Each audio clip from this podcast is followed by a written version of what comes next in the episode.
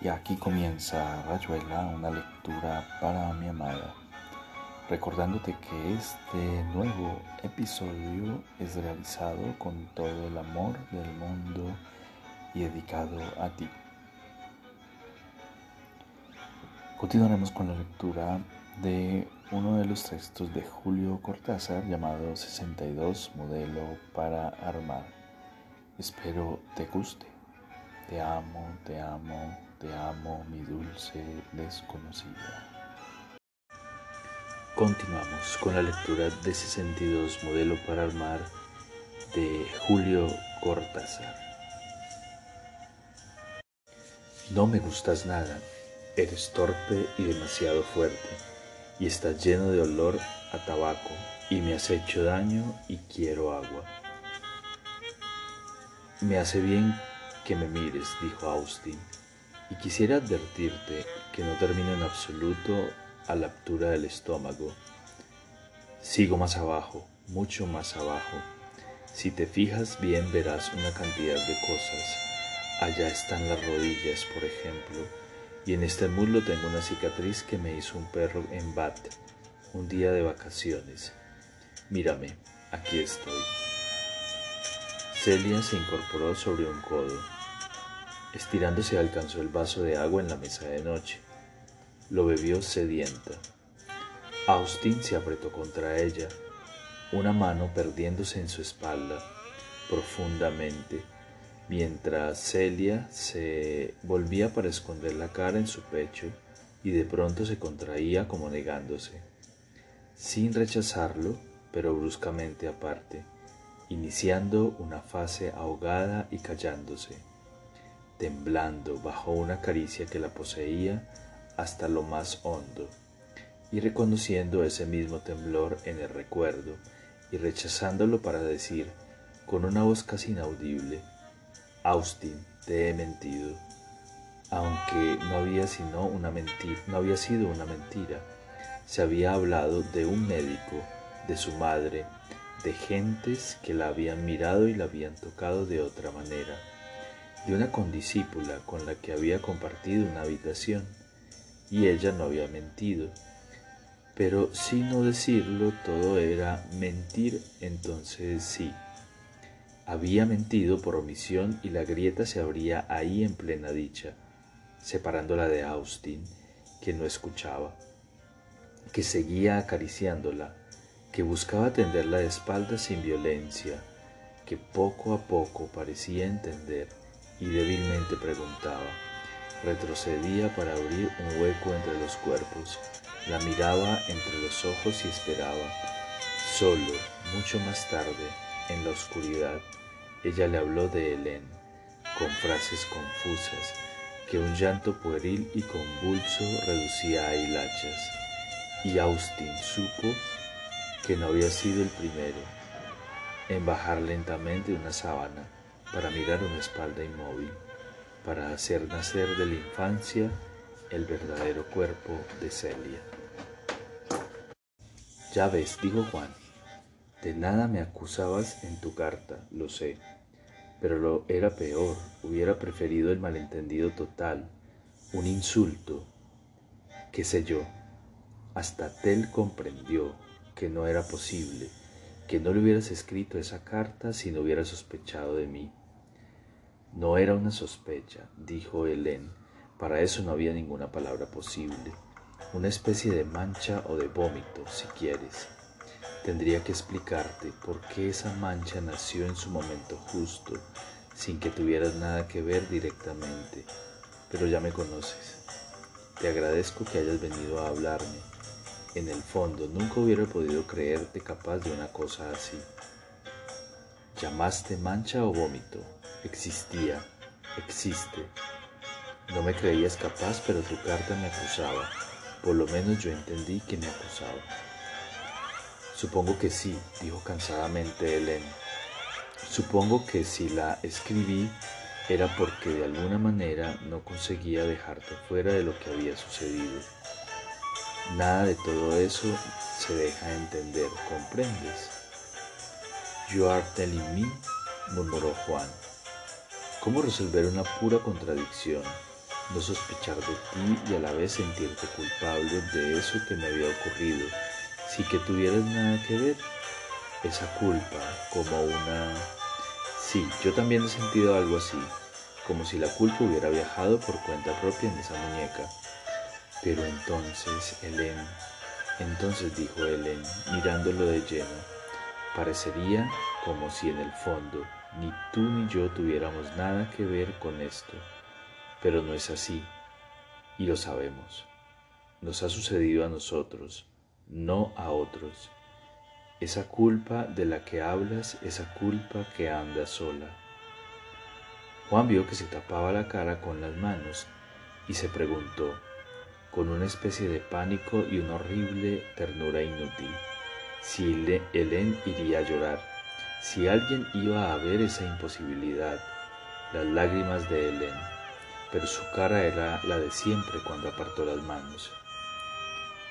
En todo caso, puesto que has venido por eso, me parece justo decirte que sucedió exactamente cuanto debía suceder y que se puede hablar de misión cumplida, cualquiera que sea.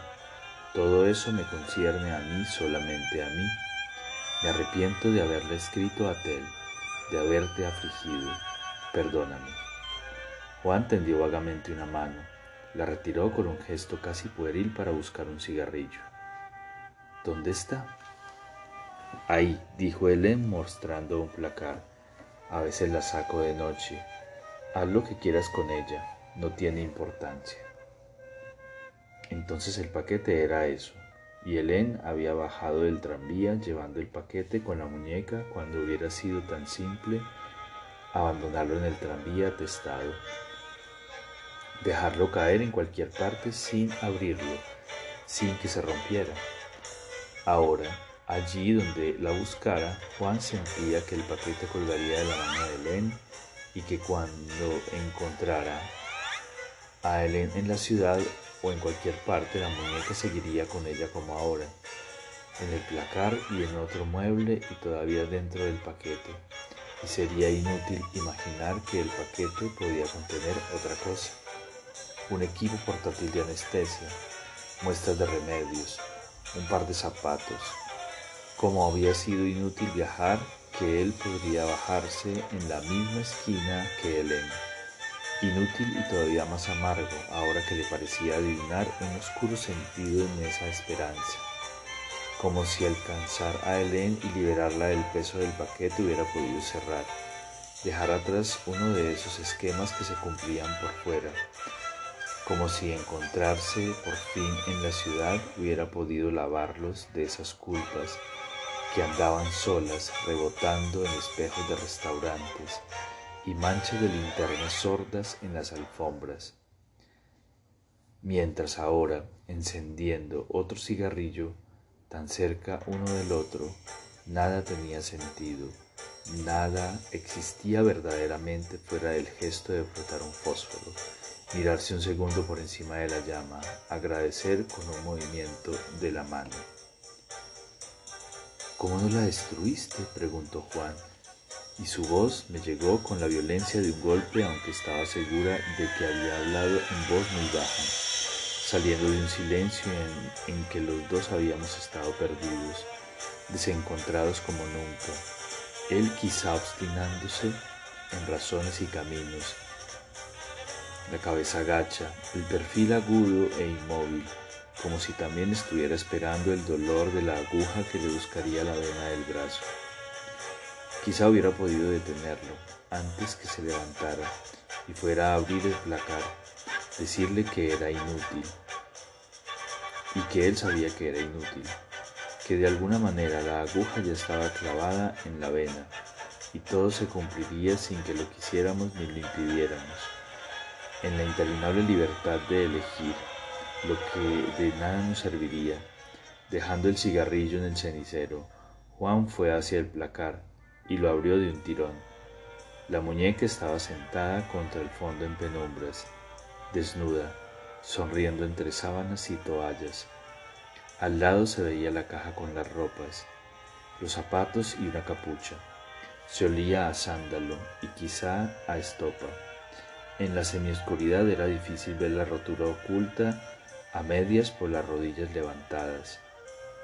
Juan tendió la mano y tiró de un brazo, atrajo la muñeca hasta la zona iluminada del borde del armario, donde una sábana minuciosamente plegada figuraba a la escuela de la muñeca una camilla o una mesa de operaciones.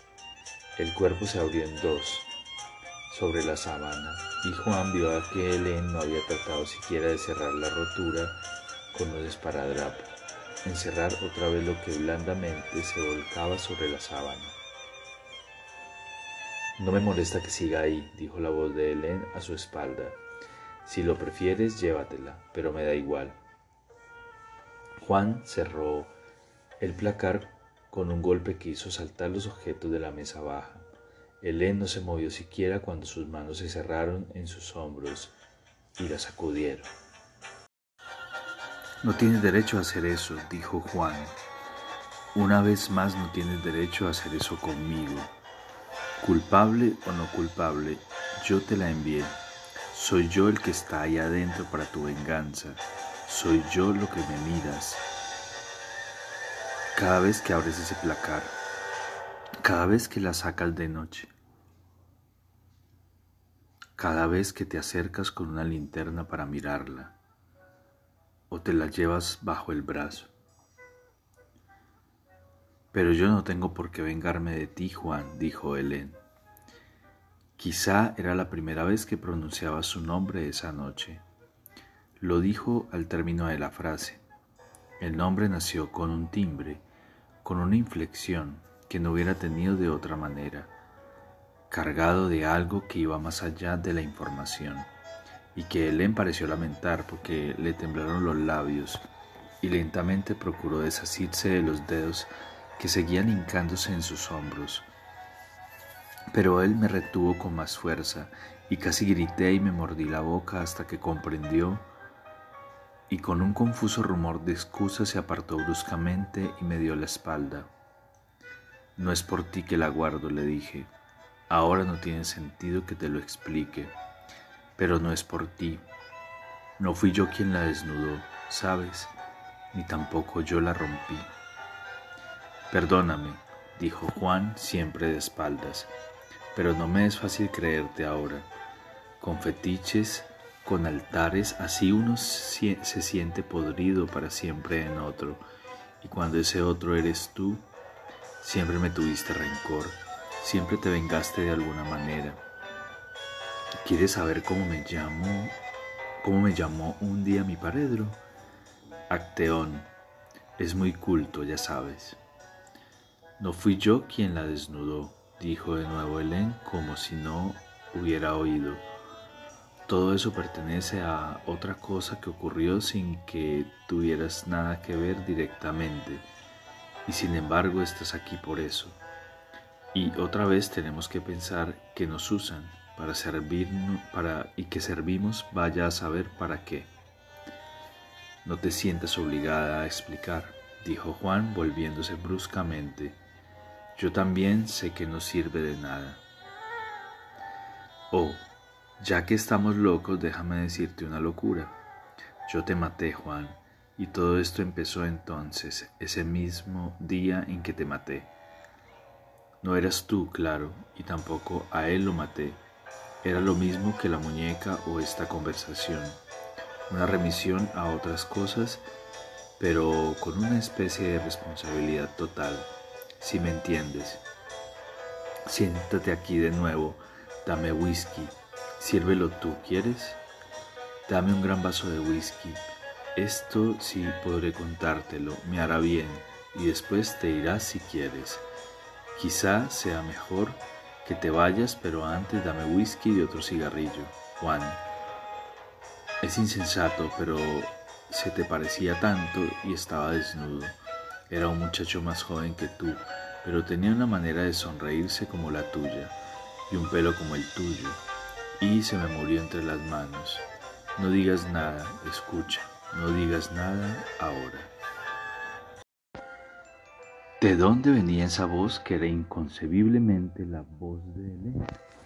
Tan cerca, Sintiendo alentar su respiración entrecortada, ¿me era posible creer que fuese ella la que hablaba así, repitiendo mi nombre cada tantas palabras, murmurando frases truncas, retenidas o lanzadas, casi como un grito mientras se contaba esa muerte mía, cediéndome un pedazo de su larga noche velada, pedada, y hundiendo otra vez la aguja en mi vena.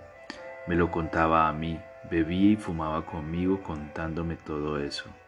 Pero yo sabía que no le importaba, que no le había importado nunca, que otra cosa había nacido en el momento de esa muerte, que se había parecido a mi muerte, y entonces había llegado la muñeca y alguien la había dejado caer cómo alguien había podido pedir un castillo sangriento o mirar una casa con el relieve de un basilisco, poniendo de alguna manera todo eso que ahora tomaba la forma del, del llanto en la voz de Helen, sentí que si hubiera podido bajar al mismo tiempo que ella, en esa esquina donde la había perdido, quizá todo se habría dado en otra forma, aunque más no fuese, porque más tarde no me habría sentido tan desesperado junto a Tel y acaso junto a Tel. Y acaso Tel no se le hubiera ocurrido enviar la muñeca como un irónico capricho y a la vez nada se tenía en pie porque si algo podía yo saber era que Helen y yo nos bajaríamos no bajaríamos nunca juntos en ninguna esquina de la ciudad o de ninguna parte, y aunque en otro tiempo me hubiera accedido alguna, algunas palabras amables o un paseo de camaradas en el borde del canal Saint Martín, lo mismo no nos encontraríamos de veras en ninguna parte y su nueva voz, ese nombrarme histéricamente de tantas palabras, ese llanto que ahora se resolvía por fin en lágrimas tangibles, es en un reflejo que bajaba por sus mejillas y que ella apagaba con el revés de la mano hasta que volvía a encenderse. Nada de eso tenía que ver conmigo y en el fondo me rechazaba una vez más, poniéndome como el testigo exterior e insoportable de lo peor que podía ocurrirle a Helen, de la desdicha y las lágrimas de Helen.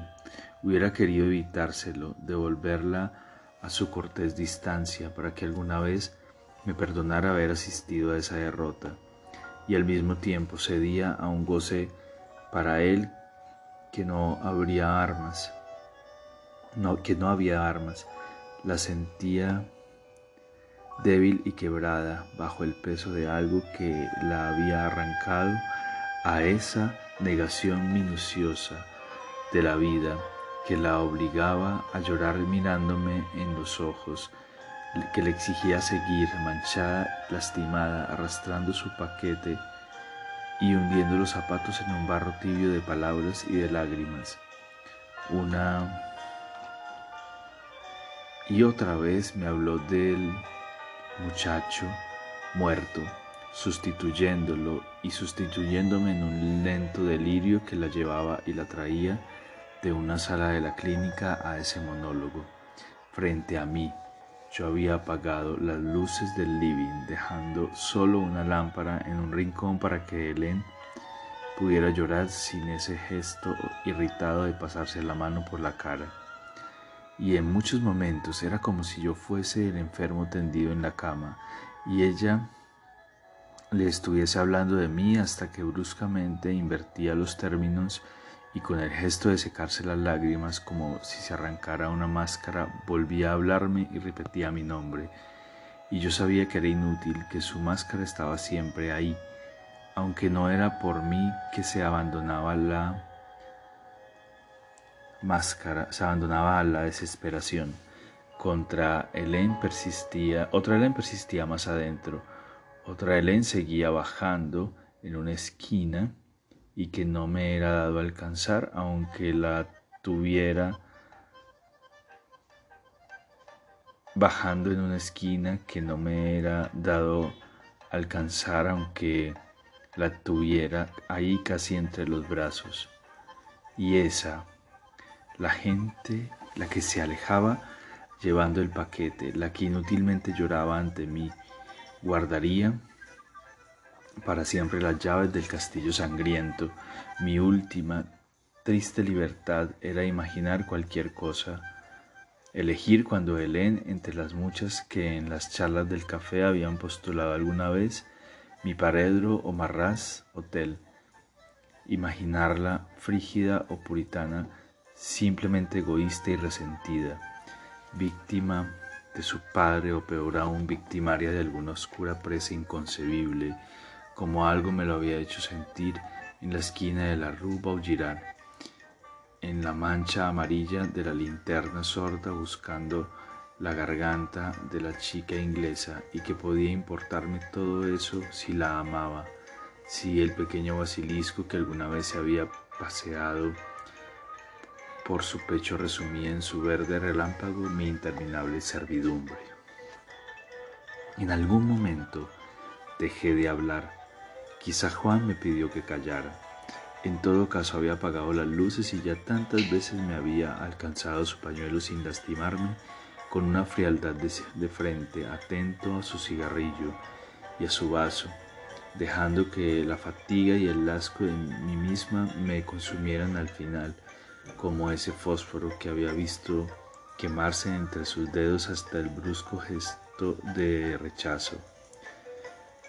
Cuando me perdí en un silencio que por dentro seguía hablando con las espinas que me arañaban la garganta, él vino sentarse a mi lado, me secó la cara. Lleno mi vaso, hizo titinear el hielo. Bebe usted un buen trago, dijo. Sigue siendo lo mejor para nosotros. Su perfume de siempre, una colonia y un poco, un poco áspera y fresca, se mezcló con el sabor del whisky. No sé si has podido entender, le dije. Quisiera que por lo menos comprendieras que nada es arbitrario, que no te he hecho sufrir por perversidad, que no te mate.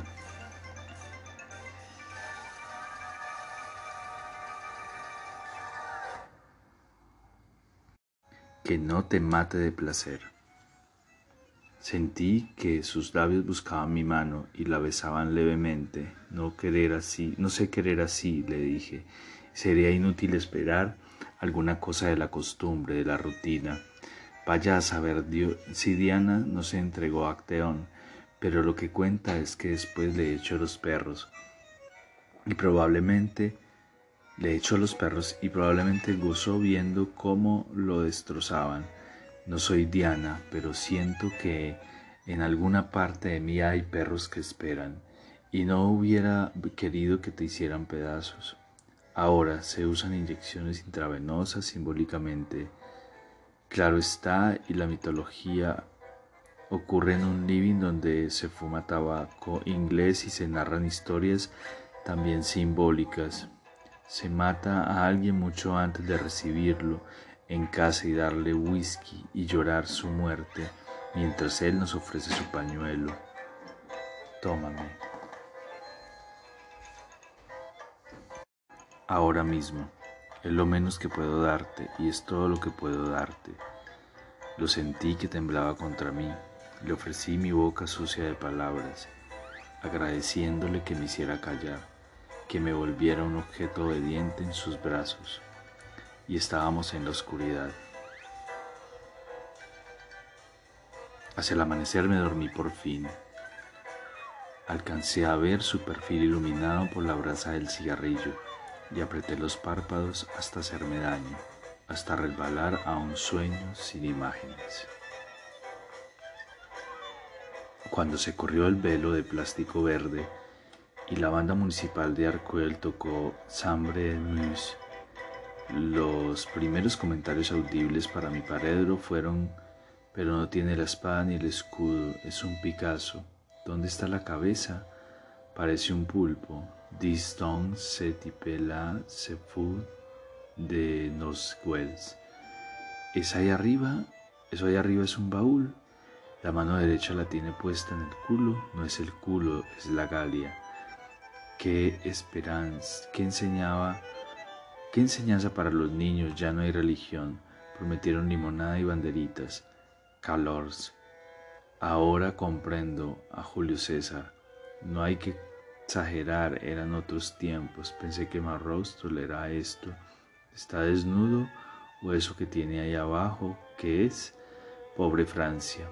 Yo vine porque recibí esa invitación en cartulina celeste tan distinguida, pero te juro por lo más sacrosanto que si me llego a sospechar.